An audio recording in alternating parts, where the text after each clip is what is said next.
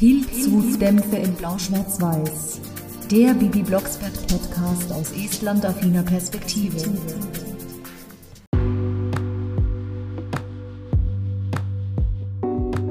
Ene mene Schmauch, weg sei der Schmerz im Bauch. Ene mene Mai, Torte nie gegessen sei. Ene mene Max, weg sei auch der Lachs. Der Lachs? Welcher Lachs? Oder wen hext Bibi da gerade heil? Hat irgendjemand auf einer Estenparty zu viel gegessen? Wenn ihr nicht länger warten könnt, heiße ich euch herzlich willkommen zu Pilzhutdämpfe in Blau-Schwarz-Weiß, zu einer neuen Folge Nummer 44, in der es wirklich um Wunderheilung geht. Besprochen wird nämlich die Folge 7, Bibi heilt den Bürgermeister. Eine der ersten Folgen aus dem Jahr 1982, erstmals gehört von mir im Jahr 2005. Diese Folge ist gleichzeitig die letzte mit Boris und mit Uli Herzog als Erzähler. Sie gehört nämlich noch zur alten Serie von 1 bis 7, die ursprünglich Enemene Hexerei hieß.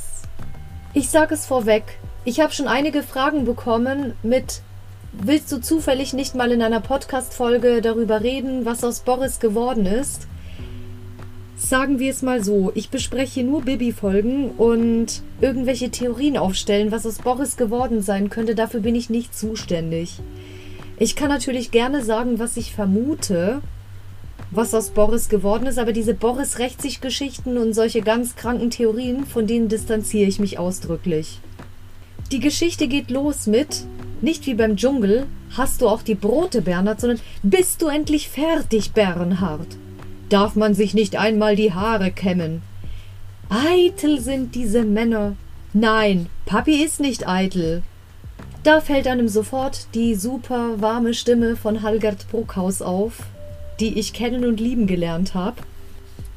Und auch Bibi beschwert sich, dass sie nicht hexen kann, weil als die Eltern angefangen haben zu streiten, die Dialoge sind wieder super, hat Bibi gesagt, ich hexe Papi klein. Nein, das wirst du nicht tun. Ene mene mein, Papi sei winzig klein. Bibi! Natürlich typisch alte Folgen, die Dialoge waren der Hammer. Das ist etwas, was man dieser Folge lassen muss. Und auch dieses Ja, ja, du darfst es nicht, aber alle anderen aus deiner Klasse. Wie gut, dass das überhaupt nicht stimmt. Und wieder estnische Konsonantencluster von Halgert Bruckhaus. Der Erzählstil von Uli Herzog ist natürlich anders als der von Joachim Notke, mit dem ich aufgewachsen bin, und auch Gunter Schoß. Aber es war kein Problem, mich daran zu gewöhnen, weil er hat halt seinen eigenen Erzählstil und er macht das mehr wie so ein Radiosprecher. Liegt ja auch nahe, da er beim SFB damals als Radiosprecher tätig war. Die Blocksbergs sind auf dem Weg zum Tag der offenen Tür im Rathaus, wie die liebe Halgert Bruckhaus mit ihrem R so schön gesagt hat, wir sind unterwegs ins Rathaus und Boris sagt, was ist denn da? Wird sowieso langweilig.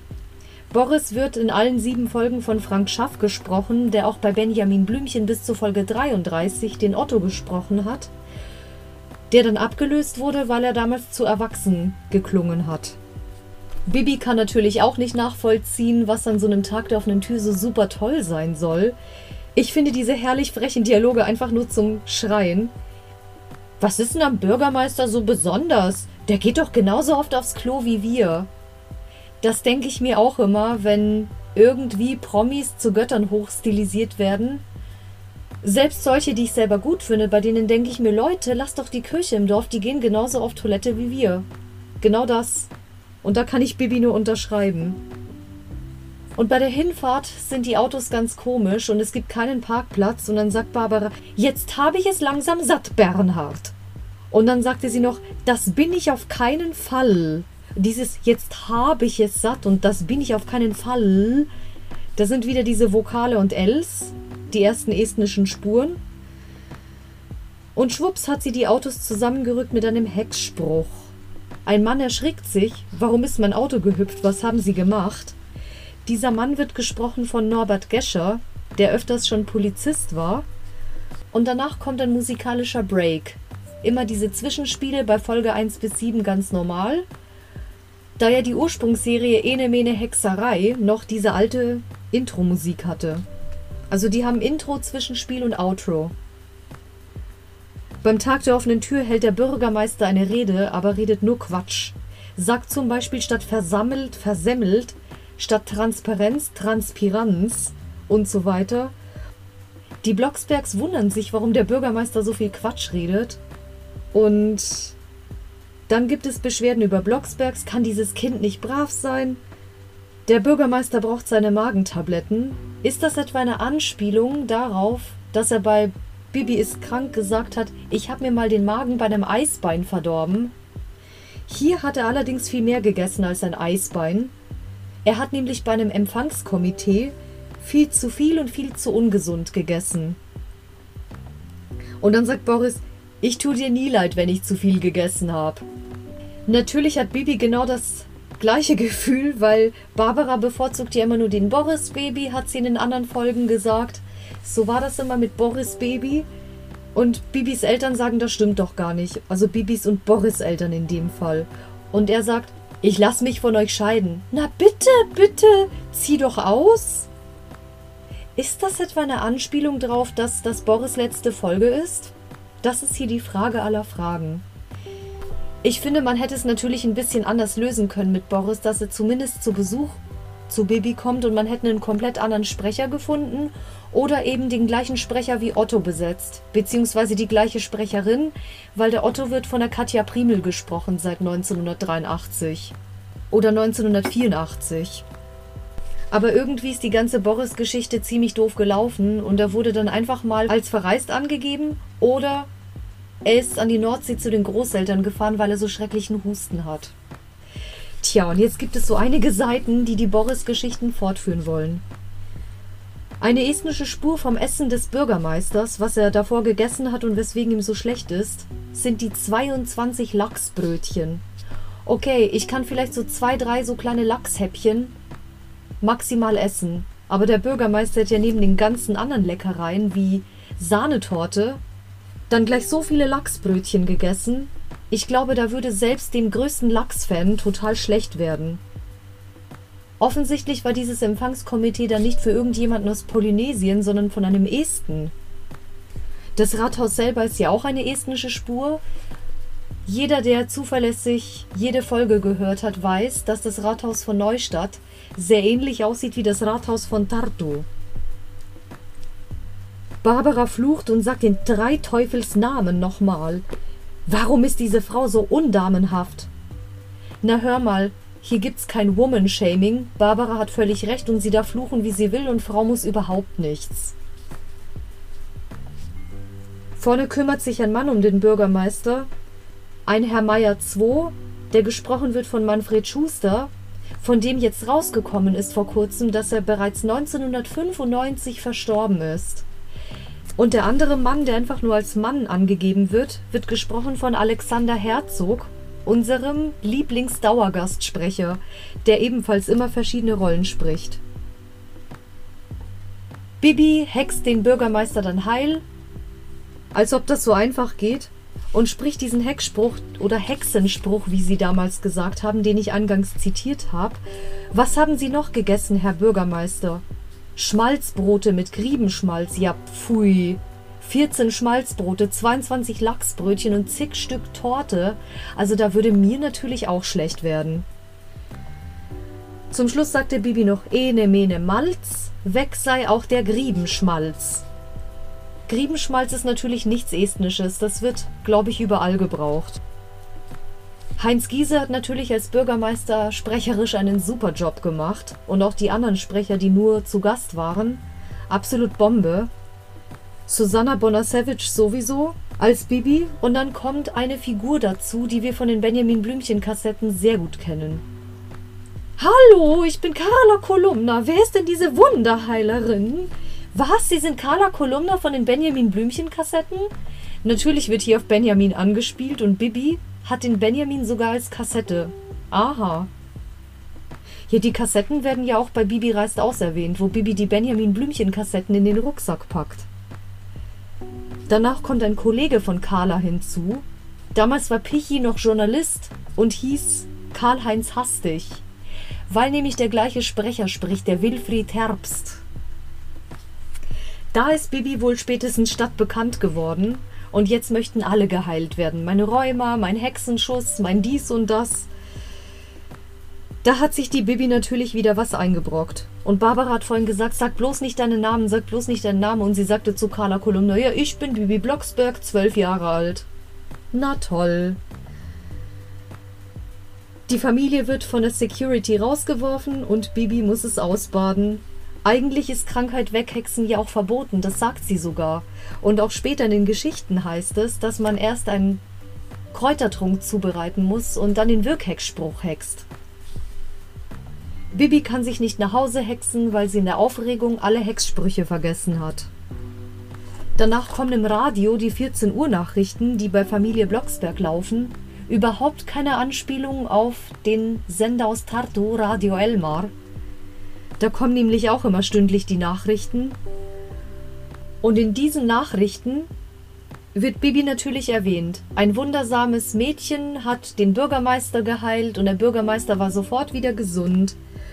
Und da hat natürlich ganz Neustadt von Wind bekommen und es hat sich vor Blocksbergs Haus, also damals war es noch nicht dieses Blocksberghaus, das wir kennen, sondern das Hochhaus, da haben sich vor der Wohnung ganz viele Leute versammelt, eine, Menschentra eine Menschentraube, und Barbara sieht überhaupt nicht ein, warum sie sich da zeigen soll.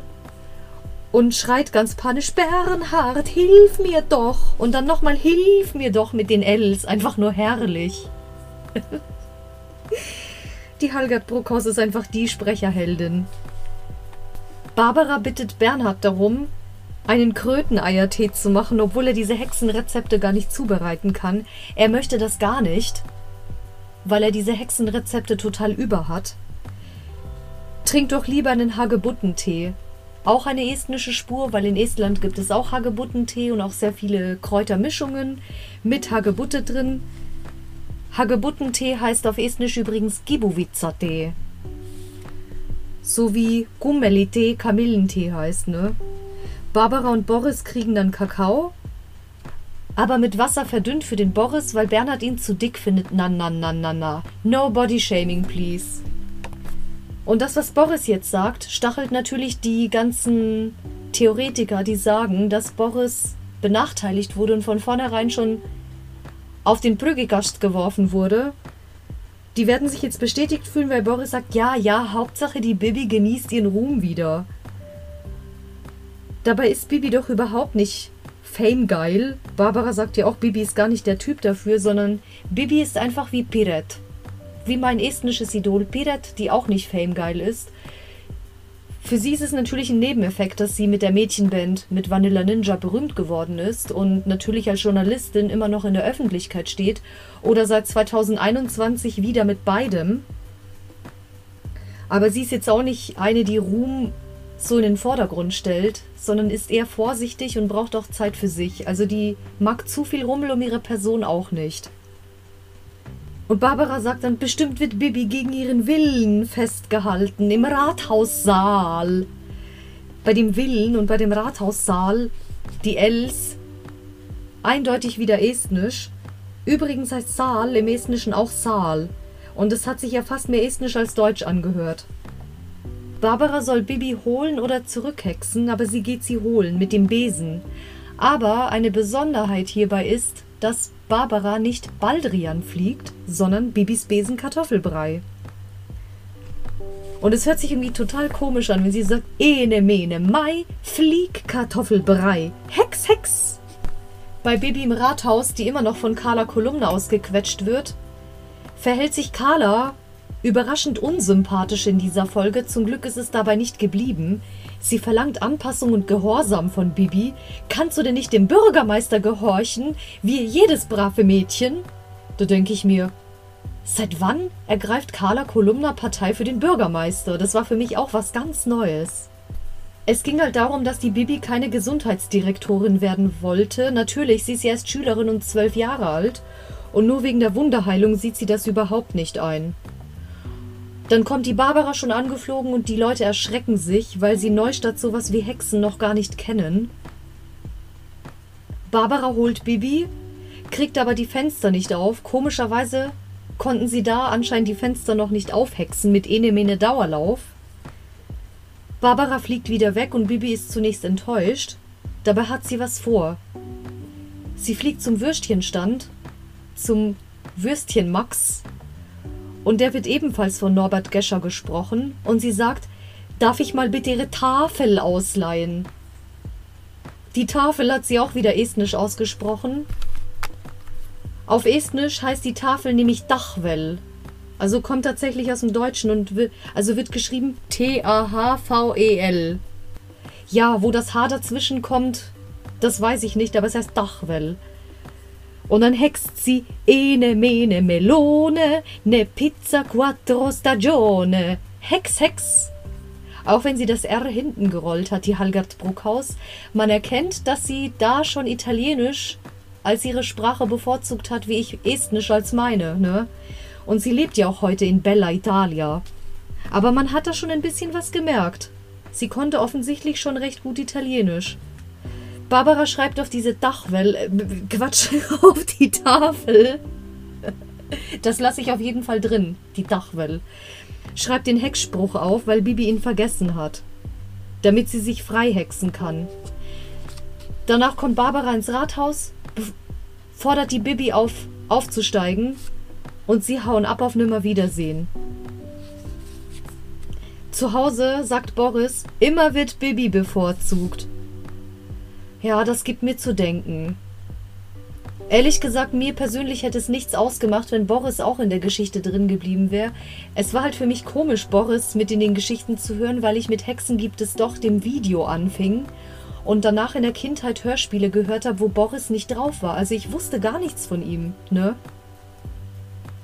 Aber wäre ich mit Boris aufgewachsen, wäre ich natürlich nicht einverstanden, dass er einfach abgeschoben wird. Ich hätte ihn gerne noch dabei gehabt. Barbara möchte den Kindern beiden einen Schwefeltee machen.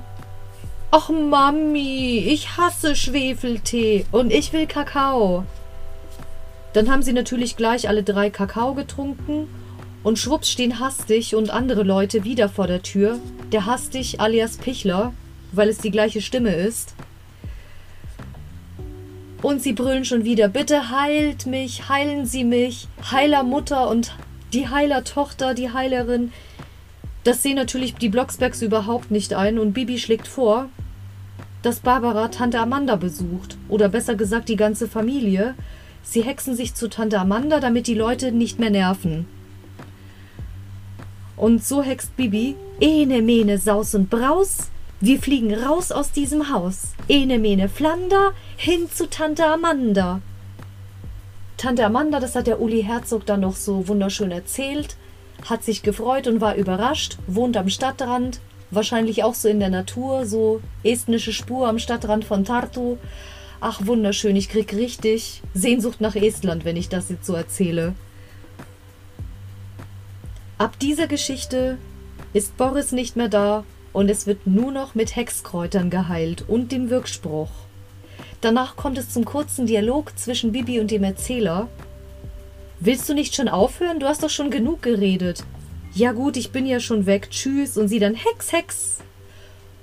Und dann das Outro. Auch wenn es estnische Spuren gibt, ist das nicht meine Lieblingsfolge. Also ehrlich gesagt, es ist sogar eine der Folgen, die ich überhaupt nicht mag. Persönlich. Also fühlt euch bitte nicht angegriffen, wenn es eure Lieblingsfolge ist. Es ist ein persönliches Ding von mir. Ja, erstens fand ich das Verhalten von Carla Kolumna ziemlich doof und überhaupt. Die Geschichte an sich ist gut gemacht. Die Stimmen auch super, die Dialoge super und auch diese Els. Was mit Boris passiert ist, diese Story mit der Nordsee habe ich natürlich übernommen und so hingenommen, als das gesagt wurde, bei Bibi verliebt sich. Aber wo er hin ist, darüber stelle ich keine Theorien an und ich werde auch keine eigene Podcast-Folge dazu machen. Versteht das bitte.